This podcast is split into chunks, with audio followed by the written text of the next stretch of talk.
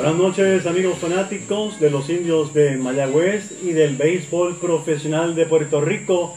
Mi nombre es Héctor Marrero y esto es Indios de Corazón, el único programa de la Liga de Béisbol Profesional de Puerto Rico de los fanáticos de los indios de Mayagüez que se mantiene todo el año trayendo información sobre nuestro equipo. Gracias por su sintonía, tanto en Puerto Rico como que nos ven fuera de Puerto Rico a través de la magia de Facebook Live. En el programa de esta noche estaremos hablando noticias de grandes ligas. Mire, se vuelven a mencionar nuevas fechas y se ocurre que jueguen en grandes ligas, ya están hablando de posibles cambios. La Liga de Béisbol Profesional de Puerto Rico en esta semana cumplió un año muy especial de los primeros pasos que se dieron para crear esta liga. Vamos a estar hablando de ello. Algo muy importante que se hizo muy poco ruido, pero nosotros lo vamos a celebrar en grande y vamos a hablar de todo este acontecimiento. Y fue esta semana en que se dieron los primeros pasos para un día como en esta semana que se dieron los primeros pasos para crear la Liga de Béisbol Profesional de Puerto Rico. Además, Luis Facio, ex lanzador de los indios de Mayagüez, estuvo conversando con nosotros la semana pasada, estuvo compartiendo su gran historial con nuestro equipo y nos contestó una pregunta muy importante que muchos se hacían. ¿Qué pasó con Luis Facio? Vamos a escuchar lo que él nos dijo. Además, nos contó algo de Roberto Bebo Pérez muy interesante. El gerente general de los indios de Mayagüez, Héctor Otero, estará compartiendo con nosotros en la noche de hoy. Estaremos hablando un poco sobre lo que está ocurriendo en grandes ligas y lo que se espera por el momento para nuestro equipo en esta temporada. Además, en momentos en la historia de los indios de Mayagüez, Tony Valentín hizo historia igual Carlos Bernier. Así que mire, copie este programa, hable con, con, con todos sus amigos, porque hemos comenzado el programa Indios de Corazón.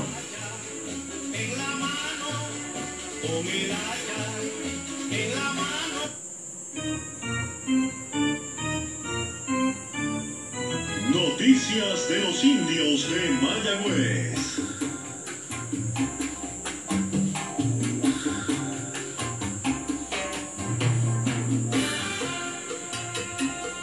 Y son noticias que tienen que ver con nuestros jugadores de los indios de Mayagüez.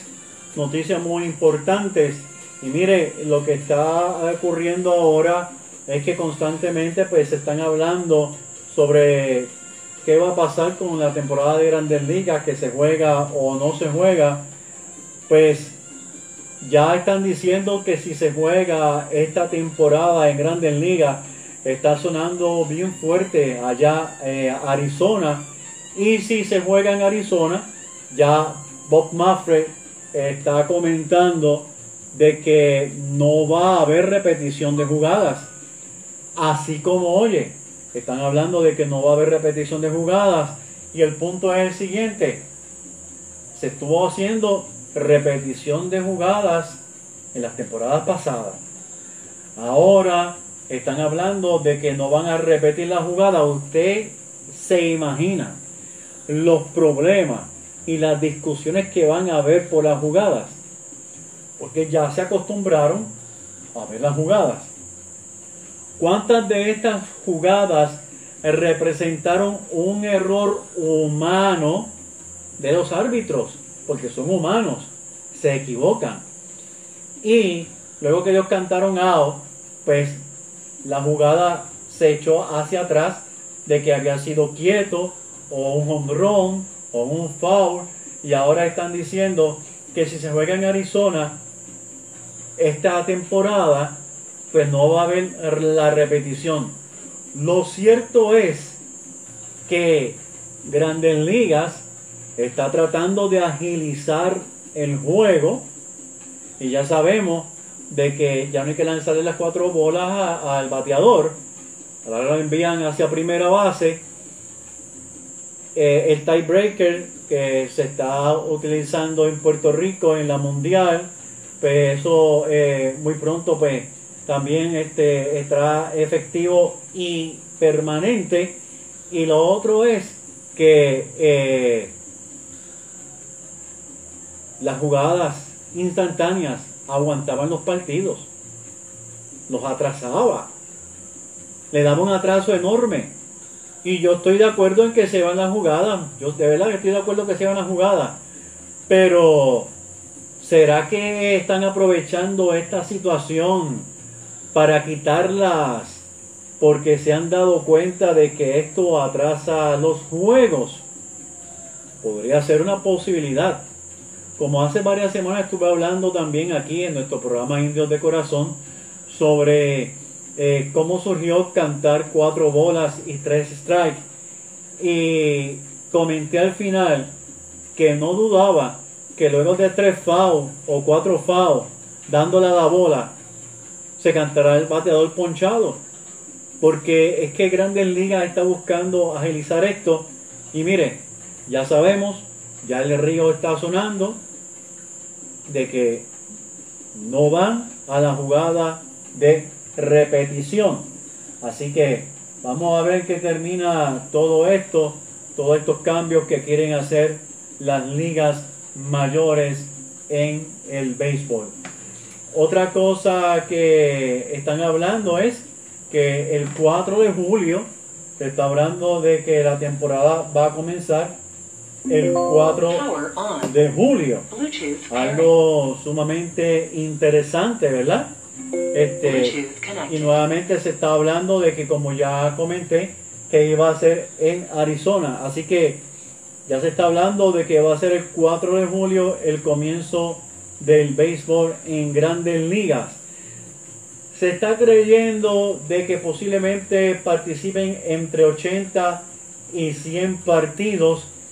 Puede que se extienda hasta octubre, pero también están hablando de que si hay que jugar en noviembre y en diciembre, pues lo van a jugar.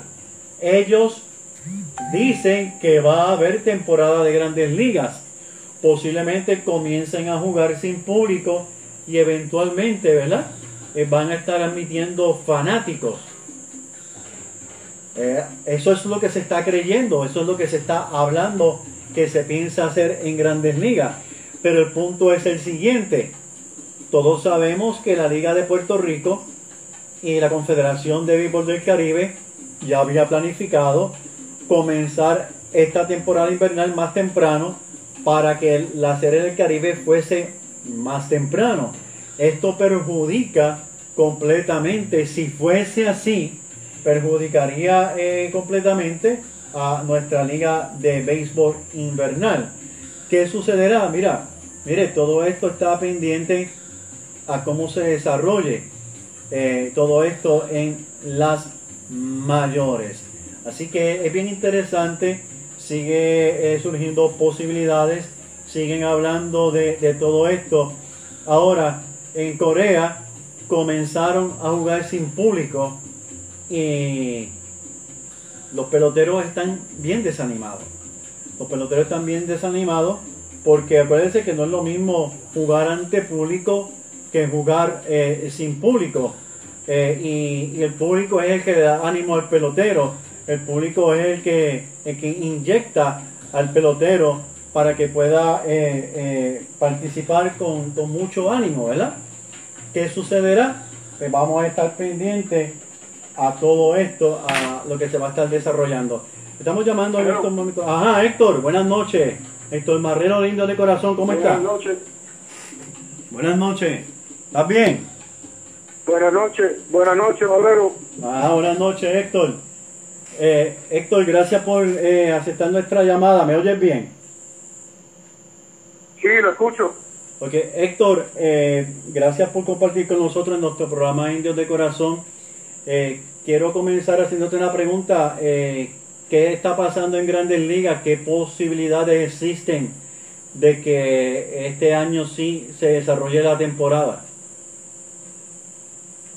Bueno, buenas noches, gracias por, por eh, darme la oportunidad de, de compartir en su programa. Eh, un saludo a todos los fanaticados, ¿verdad? Los de Mayagüez, desde Puerto Rico. Eh, mira, Héctor, no- yo ahora mismo estamos, eh, yo en reuniones eh, diarias de lunes a viernes, eh, videoconferencias Ujú, eh, con mi organización. Ejercicios, de, de, pues, evaluaciones de, de todo el mercado internacional que es este, eh, la fortaleza donde estoy eh, tocándome en la organización. Eh, de lo que yo le puedo decir es que pues, están llegar a un acuerdo, eh, esperemos que, que pronto ya decidan y den una fecha, todo se ve positivo, simplemente eh, bueno, los dueños de equipo tienen que llegar en, en unos acuerdos, al igual que con la asociación de peloteros, eh, pero todo está, ¿verdad? Este, viendo que hay una posibilidad bien grande de que en julio, eh, a principios de julio, pues pueda comenzar la temporada.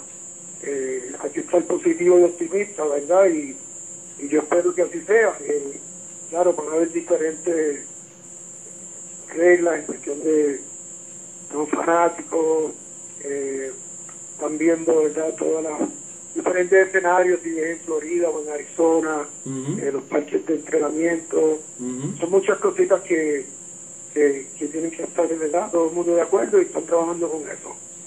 Héctor, según la prensa, se estima, digo, esto es una posibilidad, que comience el 4 de julio, pero de no ser así, eh, se está eh, rumorando, ¿verdad? Se está eh, pensando de que la temporada puede llegar hasta noviembre, quizás diciembre.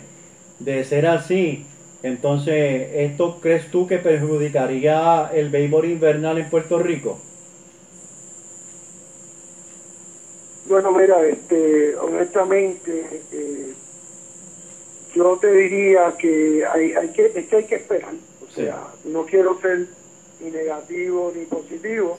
Eh, la realidad es que, que yo entiendo que puede haber una, una, una realidad que se juegue en Puerto Rico, claro que sí. Pero todo va a depender hasta que no esté claro lo de Grandes Ligas. No podemos saber nada. Exacto. Y ¿Me hablar, entiendes? Porque o sea, hay diferentes escenarios, me explico. Podría pasar también que, que, acuérdate, en las ligas menores, Ujú. lo que se va a perjudicar aquí, básicamente, que entiendo, eh, perjudicar en el sentido de no jugar. Sí. Los muchachos vengan más jóvenes, Ujú. están en la rookie, clase A. eh, ya lo que es doble A y triple A, pues no sé cuál va a ser el sistema. Hemos hablado cosas internas, ¿verdad? Pero no se pueden decir de, porque no es nada claro claro. pero se sobreentiende que va a haber, que va a haber, eh, si hay grandes ligas, pues tienen que haber algunos jugadores, ¿verdad? Eh, sea de triple A o una combinación de, por decirte, 40 jugadores por equipo, donde juegan y se mantienen activos con una temporada, porque de ahí se tienen que nutrir para los equipos de grandes ligas, se van expandiendo el roster. Son diferentes cosas que, que, se están viendo, ¿verdad? En, en, en base a todo. Eh, pero aquí lo más importante es que, ¿sabe? Todo el mundo estaba poniendo, ¿verdad? Su granito de arena y quieren jugar. Es cuestión de llegar a un acuerdo y, y esperemos que pronto, ¿verdad? Tengamos una buena, una buena noticia. Héctor, eh, se ha conocido a través de los medios y de los mismos peloteros que varios de ellos quieren jugar béisbol invernal y este y también sabemos que varios de ellos se han comunicado contigo. Eh, ¿Podrías decirnos oficialmente qué peloteros de los indios de Mayagüez que participan en grandes ligas tienen el genuino interés si se diera la oportunidad de jugar con nuestro equipo? Mira, eh, yo entiendo que sí, que es bien positivo, claro que sí. eh, yo he hablado personalmente con, con Machete Maldonado, eh, he testeado con otros jugadores ¿verdad? del equipo, inclusive eh, el mismo señor Feliciano eh, habló con Bebo Pérez, o sea, hay interés de todos los muchachos. Eh, entiendo que el mismo, un buen núcleo de los jugadores, ¿verdad? Que pues, participaron el año pasado también, o sea, todo el mundo tiene, y, y la liga en general, entiendo que es bien positivo, eh, todo lo que se eh, pues, ahora lo que hay que bueno ser positivo y, y rogar de que, de que se pueda jugar liga eh, de gol de grandes ligas y también liga invierno En el caso de que participen varios jugadores de grandes ligas con el equipo de Mayagüez, eh, en el caso de Machete Maldonado, eh, Roberto Bebo Pérez ha mostrado también un interés de jugar con Mayagüez. sí claro que sí eh, como, le, como le- acabo de decir eh, él habló con el señor Feliciano está en contacto yo estoy con Machete hemos estado tú me entiendes en comunicación contacto también con otros muchachos lo que pasa es que a la misma vez eh, ¿verdad? yo estando verdad en el, en el, ¿verdad? en el juego y eso pues esos muchachos ahora mismo que su fuente está en cuestión de grandes ligas Ujú. de que se pueda jugar etcétera pero es bien bien positivo de que ellos eh, hayan expresado su interés y, y de verdad este es algo como eh, que, que esto puede ocurrir Sí. Ahora, pues, como le digo, esperar a ver cuándo sería la gran noticia y, y, pues, y- y esperar ese, ese momento. Supongo, y me corriges, que si Machete Maldonado va a jugar y Roberto Bebo Pérez va a jugar, eh, no serán los dos al mismo tiempo, ¿verdad? Sino uno primero y luego el otro. ¿O no han planificado nada de eso? No, no solo no, no, eso está preliminarmente y, y entre ellos yo no creo que haya ningún problema, o sea, al revés, eh, se pueden ayudar mutuamente, o sea, Ujú. ese liderazgo hace falta y estamos este, este, pensando que eso se pueda que pueda ocurrir. No nos preocupa en lo absoluto eso, así que entiendo que es paso a paso y, y esperemos que, que tengamos esa buena noticia algún día. En cuanto a los lanzadores del roster de los jugadores protegidos de los indios de Mayagüez, está Seth Lugo y está José Berríos. Eh, ¿Se han comunicado contigo, Héctor? Eh, yo personalmente pues, eh, tengo muy buena relación con Berrío, yo lo firmé ¿verdad? para Minnesota. Eh, yo, eh, yo tengo que comunicarme con él, hablado por texto, pero como le digo, es muy, muy prematuro, Ujú. todo está muy temprano. eh, eh, pero lo importante, especialmente con los lanzadores, especialmente un iniciador como el calibre de Berrío, eso es diario, pinza, un jugador está hablando, uno de los mejores lanzadores de Grandes Ligas. Ujú. Eh, hay que, como le digo, aquí es ser positivo y esperar cuando sea el momento para, para comunicarnos y hablar más profundo, porque hasta cuando no sepamos la fecha, si se va a jugar en Grandes Ligas, que, que casi seguro que se va a jugar, eh, pues entonces tú no puedes, ¿verdad? Como él dice, eh, proyectar y, y, y enfocarse en cuanto a un- una posibilidad. Héctor, y hablando más profundo del equipo de los indios de Mayagüez, ¿has considerado el mismo staff de coach y dirigente para Mayagüez o estás considerando hacer cambios? Eh, muy, muy buena pregunta, mire, yo no estoy, yo creo que nada, eh, quiero, ¿verdad? Yo lo he dicho ya y lo quiero volver a repetir. Yo entiendo que tenemos uno, el mejor dueño de la liga invernal, señor Feliciano, eh, muy positivo y muy, muy, eh, con un entusiasmo increíble, eh, dándome toda la, confianza, ¿verdad? El año pasado nos quedamos cortos, eh, por diferentes razones, pero eh, volviendo a la pregunta, yo voy a reunir con el señor Feliciano y vamos a tener, va a haber unos cambios en la dirección, eventualmente eh, vamos a tra- estamos trabajando en eso, voy a tener un manager, vamos a tener un manager nuevo en la Ok. organización eh, y el staff entiendo que va a ser el mismo, simplemente estamos eh, analizando todo el equipo eh, consensuadamente y, y- y con la cabeza, no con el corazón, porque tenemos que traer un campeonato, tenemos que ganar, eh, llegar segundo no no es lo que esta organización se merece, ¿ok? Y nosotros, ¿sabes? No vamos a, no vamos a trabajar hasta que pase. Y yo espero que este año que viene ahora, ¿verdad? Eh, pensando que, que se va a vuelto nota, eh, vamos con esa visión, igual que la misma fue el año pasado. Es como todo, todo hacer ajustes, entiendo que el equipo hizo ajustes. Eh, nos cliquearon algunas cosas, pero eso es parte de, simplemente no vamos a dejar de trabajar hasta que ganemos. Entonces, la, ¿no? y la mentalidad. Aquí nadie se va a conformar con llegar segundo. Ujú. Aquí hay que ganar.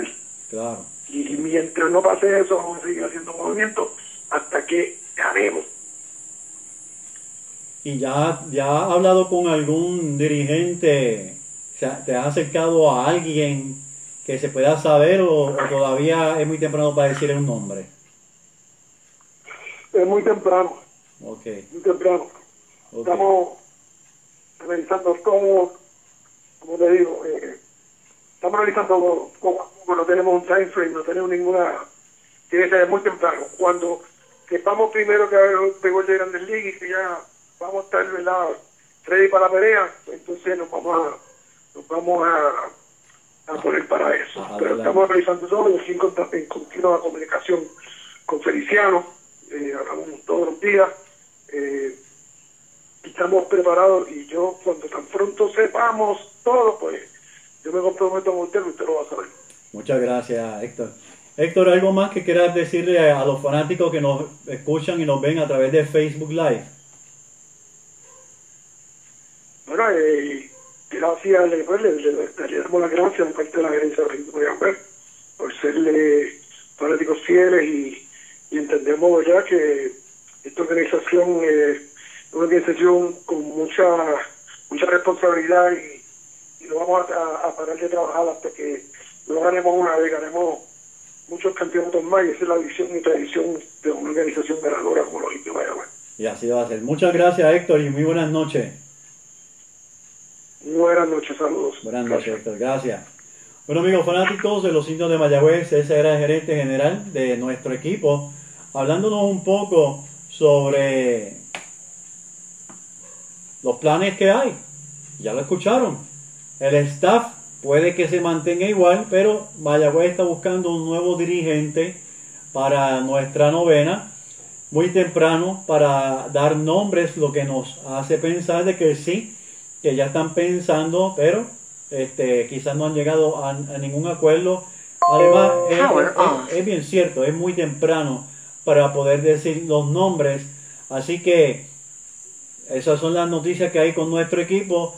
Ya escucharon que también existe la posibilidad de, de ver a Bebo Pérez y a Machete Maldonado, ambos compartiendo la receptoría en, en, en, una misma semana, ¿verdad? Porque me imagino que ellos jugarán semana, no, no, no creo que jueguen meses, ojalá jueguen meses, así que son buenas noticias para los indios de Mayagüez.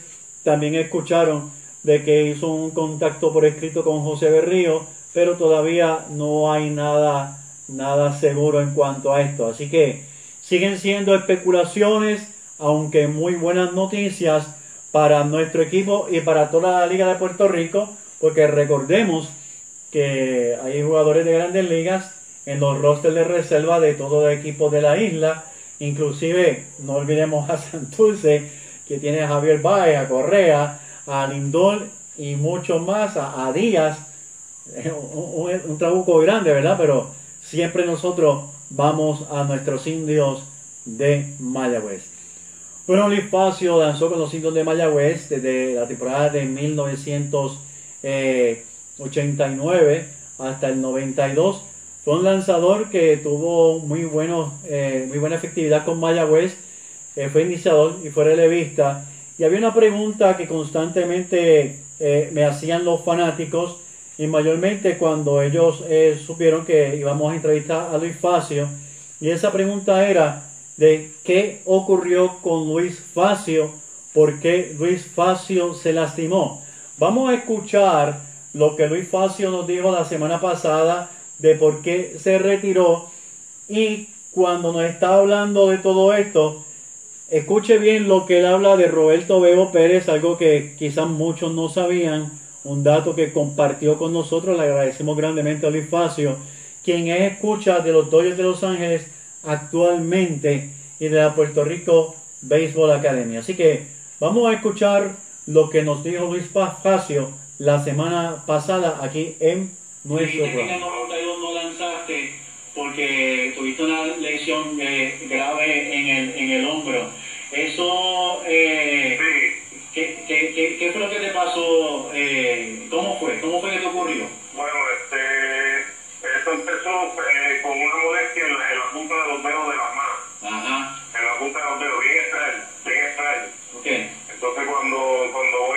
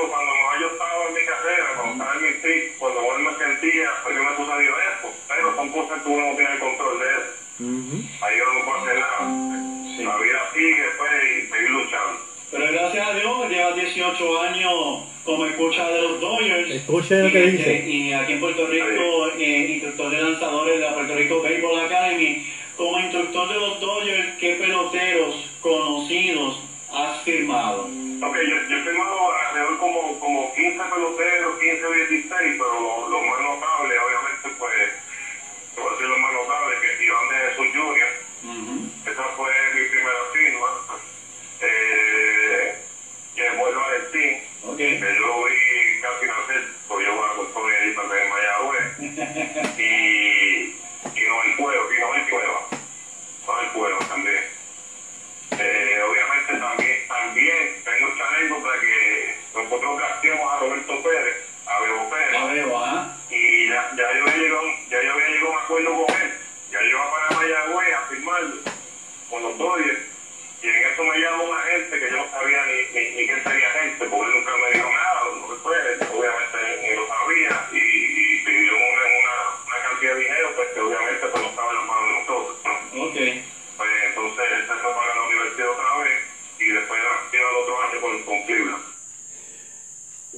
Interesante por demás, y quizás muchos no sabían ese dato, yo por lo menos tampoco lo sabía, que Luis Facio prácticamente pues tenía ya un acuerdo con Roberto Bebo Pérez para jugar con los Dodgers, pero de momento se encuentra de que ya había alguien que se le había adelantado, Roberto Bebo Pérez se va para la universidad, pero tenía ya un acuerdo con Cleveland. Muy interesante ese dato que compartió con nosotros Luis Facio. Ahora bien, vamos a hablar del mejor equipo nativo de los indios de Mayagüez de todos los tiempos y le doy las gracias a todos los fanáticos que han compartido con nosotros eh, sus, sus equipos, ¿verdad? Eh, habíamos pedido que, que escogieran a sus nueve jugadores, pero también escogieran a las reservas. ¿Por qué? Porque todos los equipos tienen sus jugadores regulares y tienen sus reservas, pero como todos somos jugadores muy buenos, pues nos da como el juego mental de que podemos poner en, el juego de hoy eh, este line-up y en el otro podemos cambiarlo por este o, mezclarlo. Y es bien interesante porque por lo menos a, mí me, me dio mucha emoción pensar en estos peloteros en el terreno, todos ellos juntos, eh, en esas temporadas tan buenas y tan grandes que dieron para los indios de Mayagüez. Y, este, y, y fue un ejercicio mental muy bueno y difícil, y sumamente difícil. Así que voy a compartir con todos ustedes esos jugadores de los indios de Mayagüez, los cuales yo escogí en mi equipo estrella de nativos de todos los tiempos de los indios de Mayagüez. Mis receptores, escogí dos receptores que para mi entender son de lo mejor que ha habido en Mayagüez.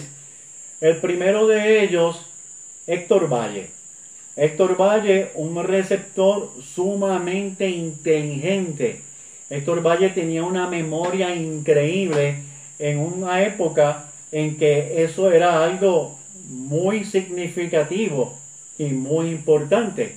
Ahora usted puede ver que hay muchos receptores que tienen unos apuntes en la manga, lo han visto que abren como una libretita, o están pendientes allá al, al, dirigente, al coach, que le hace una señal, usted sabe que todo el béisbol es, señales, y porque eh, se están dejando llevar de, de qué lanzamiento tal bateador no, no, no batea bien, en los porcientos y todo eso, pero en la época de Héctor Valle todo era memoria. Y Héctor Valle tenía no solamente una gran memoria, no solamente era un receptor muy listo, sino que tenía un cañón para segunda base.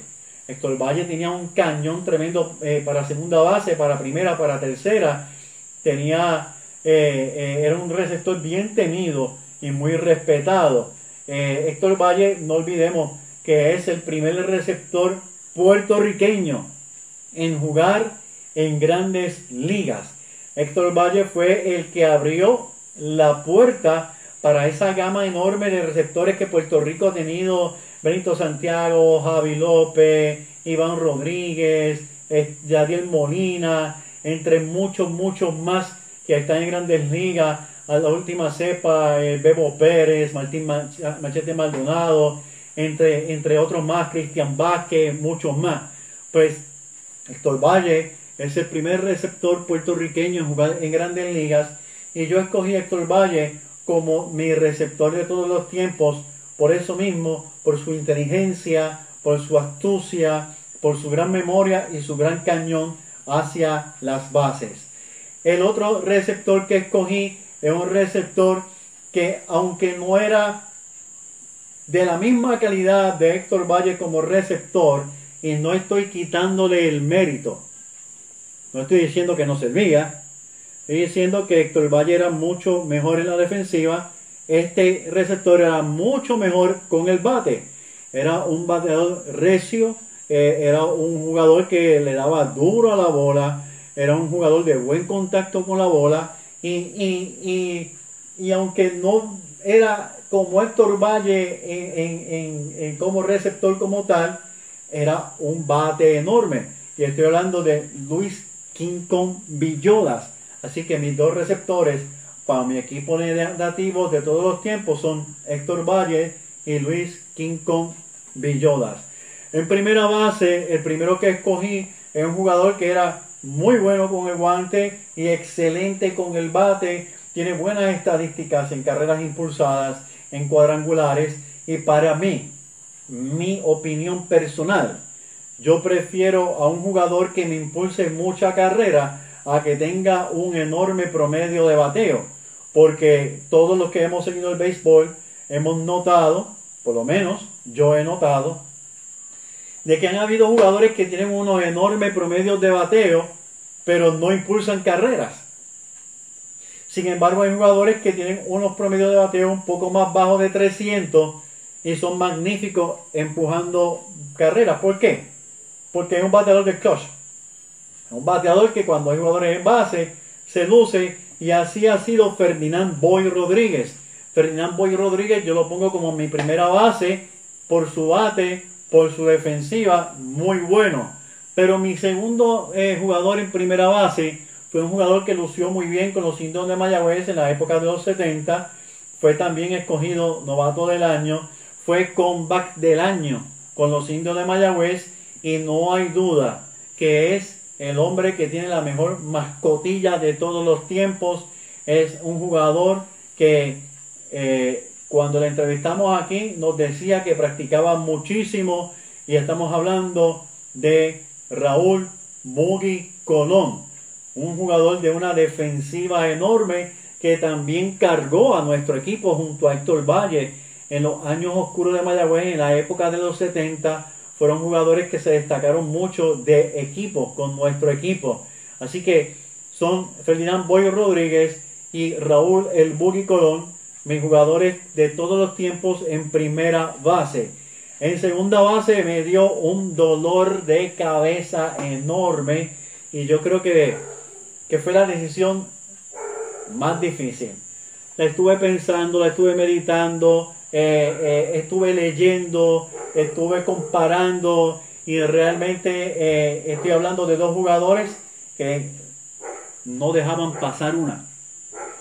No dejaban pasar una. Usted lee algo de ellos y todo lo que indica de ellos es que eran unos, unos, unos guantes superdotados y que eran jugadores de buen bateo con los indios de Mayagüez jugadores que dieron su corazón al equipo, también jugadores muy, muy, muy inteligentes. Así que en la segunda base yo puse a Carlos Manuel Santiago y Julio Gotay. Buenísimos con el guante. Tengo ahí unas murallas este, increíbles y unos buenos bateadores de contacto. En tercera base, pues mire, en tercera, en tercera base eh, yo he colocado al jugador que es tercera base per se, natural a Wilfredo Coco Cordero. Indudablemente, Wilfredo Coco Cordero tiene que estar en el equipo de los nativos de los indios de Mayagüez de todos los tiempos.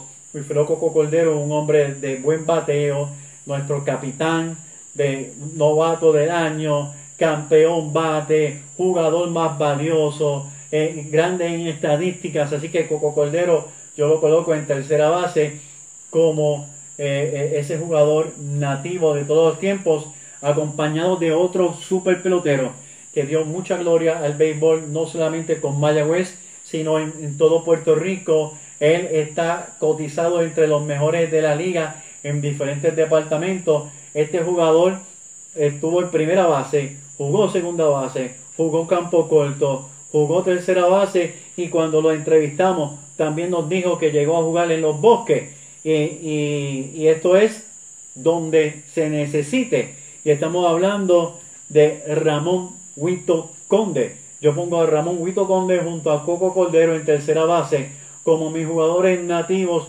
de todos los tiempos. Tengo bateo y tengo un buen fildeo, más con Huito que con Coco, pero no estoy quitando el mérito a Coco. Así que estamos hablando sobre la realidad en, en, los, en los fildeos.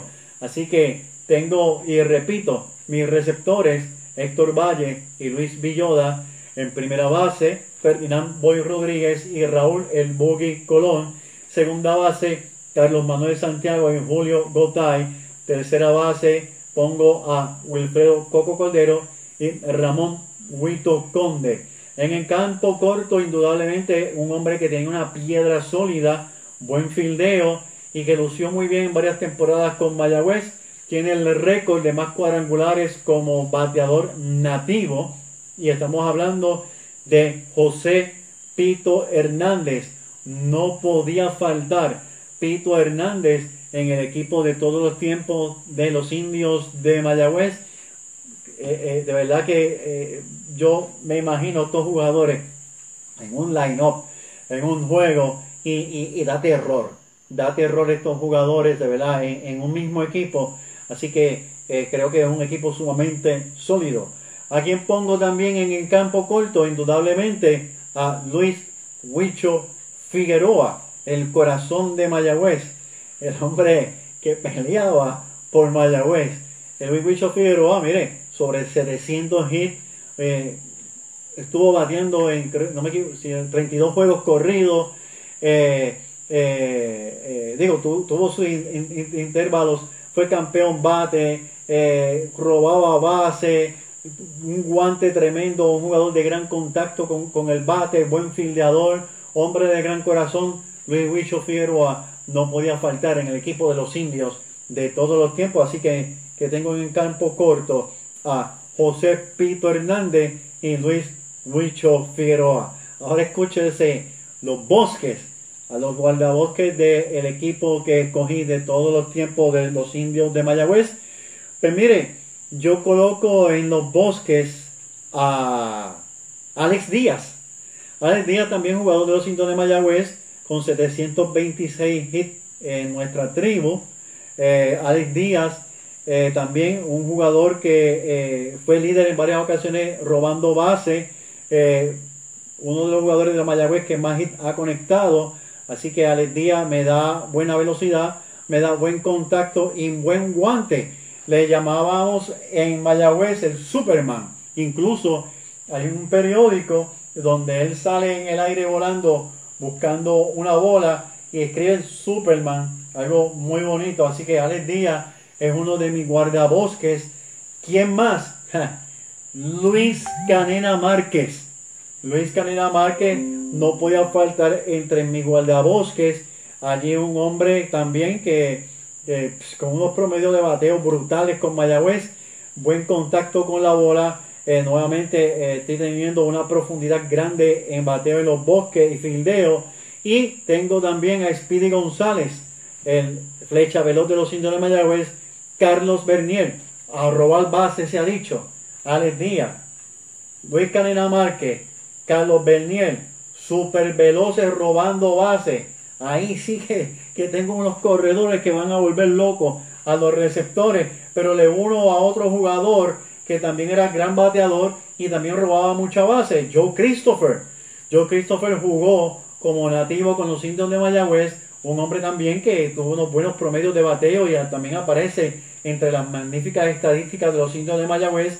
Así que tengo a Joe Christopher también en los bosques, José Tony Valentín, el indio eterno, el hombre que siempre quería estar jugando en Puerto Rico y con nuestros indios, incluso estuvo a punto de comprar a nuestro equipo a Iván Méndez y todo parecía indicar de que sí, de que Tony Valentín iba a ser el nuevo dueño de los indios de Mayagüez, pero las cosas cambiaron. Tony Valentín también tengo gran velocidad, también tengo gran bateo, también tengo tremendo guardabosque y con ellos uno a un hombre de gran poder, Jesús Bombo Rivera. Jesús Bombo Rivera tuvo sus mejores temporadas en la época de los 80 con los indios de Mayagüez. Tuvo eh, varias temporadas que fue líder de equipo, líder en la liga, eh, también buen guante. Y, y, fue, si Jesús Bombo Rivera era un magnífico guante, que yo no sé si usted sabía que en la temporada de 77-78, en la serie del Caribe en Mazatlán, México, escuche muy bien lo que le voy a decir por si no lo sabía. Jesús Bombo Rivera fue escogido en el equipo Todos Estrellas en la Serie del Caribe 77-78 que se efectuó en Mazatlán, México y no dio un hit. No dio un hit, pero fue por su guante. Imagínate que si el guante de Jesús Bombo Rivera fue bueno, que impresionó tanto a los periodistas que lo escogieron a él sobre los que sí tuvieron promedios de bateo buenos, ¿verdad? Y, esto es algo que usted tiene que pensarlo. Tu, tuvo que haber lucido de una manera increíble para que lo escogieran y así fue. Y con Mayagüez, ustedes saben que lució muy bien, tanto con el guante como el bate. Así que repito, mi guardabosque, Alex Díaz, Luis Canina Márquez, Carlos Berniel, Joe Christopher, José Tony Valentín y Jesús Bombo Rivera. Como bateador designado, indudablemente José Manuel Morales, otro pelotero que dio grandes palos con los indios de Mayagüez. Y aquí hago un paréntesis, aquí hago un paréntesis porque escogí a Randy Ruiz. Aunque Randy Ruiz no ha comunicado oficialmente su retiro, hasta ahora sí está retirado. Eh, no ha jugado con ningún equipo, no ha participado con ningún equipo de la profesional en Puerto Rico, por tanto, eh, tiene un retiro callado, como podemos decirle, ¿verdad? Por eso escogí a Randy Ruiz en mi equipo de todos los tiempos. ¿Por qué no he escogido peloteros como Jesmuel, peloteros como Kenny Vargas? Porque todavía están activos con nuestro equipo, los indios de Mayagüez. Lo voy a repetir por si está sintonizando en estos momentos. Mi equipo estrella de todos los tiempos de los indios de Mayagüez nativo. Tengo en la receptoría a Héctor Valle, a Luis Villoda. En primera base, Ferdinand Boy Rodríguez, Raúl Boy Colón. En segunda base, Carlos Manuel Santiago y Julio Gotay. En tercera base, a Coco Cordero con Ramón Huito Conde. En campo corto, tengo a José Pito Hernández y Luis Huicho Figueroa con el permiso.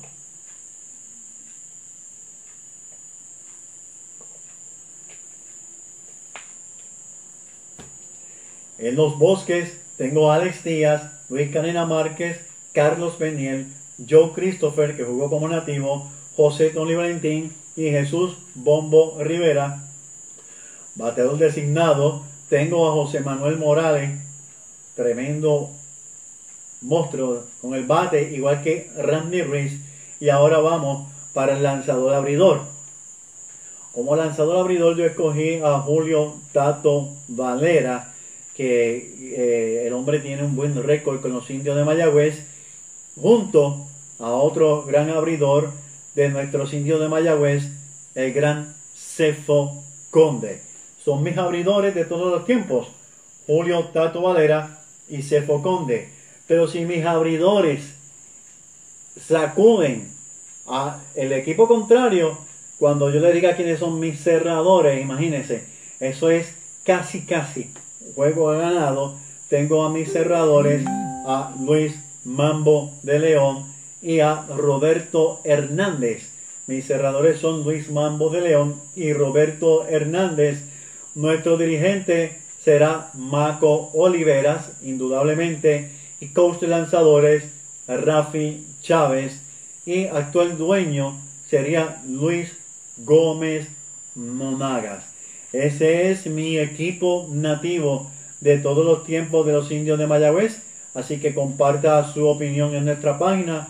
Agradecemos grandemente a tantos amigos que se están, eh, eh, amigos y amigas que se están eh, comunicando y están conectando. Comparta este Facebook Live para que, mire, todo el mundo se entere de que estamos aquí trayéndole las grandes noticias de nuestro equipo, los indios de Mayagüez.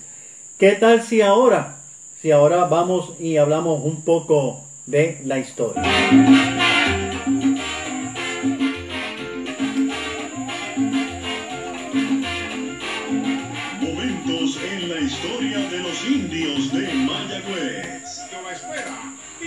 Campeones de la Puerto Rico Baseball Un League. domingo fui a un juego en París. Se abraza, otros miles se han tirado al terreno de juego.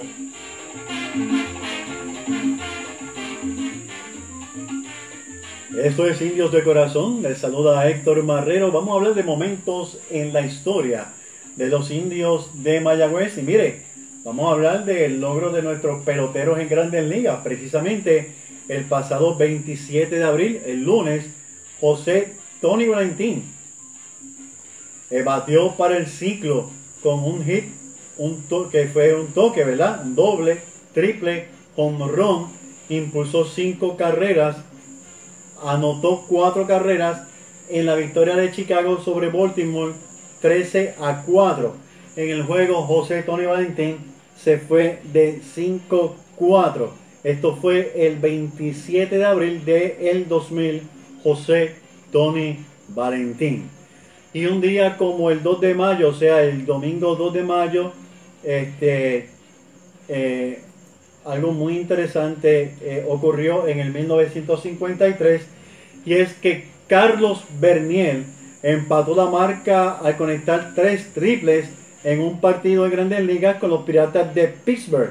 Se fue de 5-4 con tres anotadas, una empujada, una base robada ante los Rojos de Cincinnati. Los Piratas se llevaron la victoria.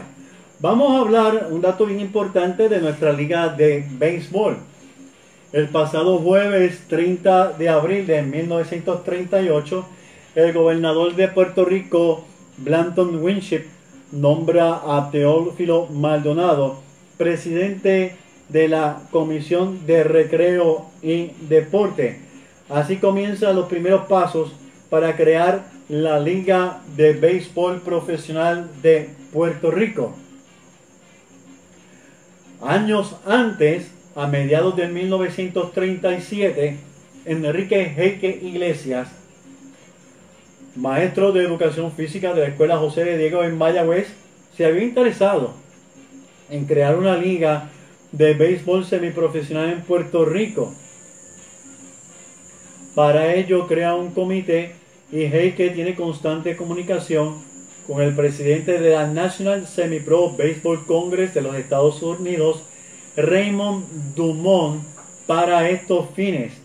En esto estaba Enrique Heike cuando el 22 de mayo de 1938 se publica en el periódico El Mundo, ¿verdad? La intención de crear una liga de béisbol profesional y una reunión que se iba a llevar a cabo en la Casa Alcaldía de Ponce.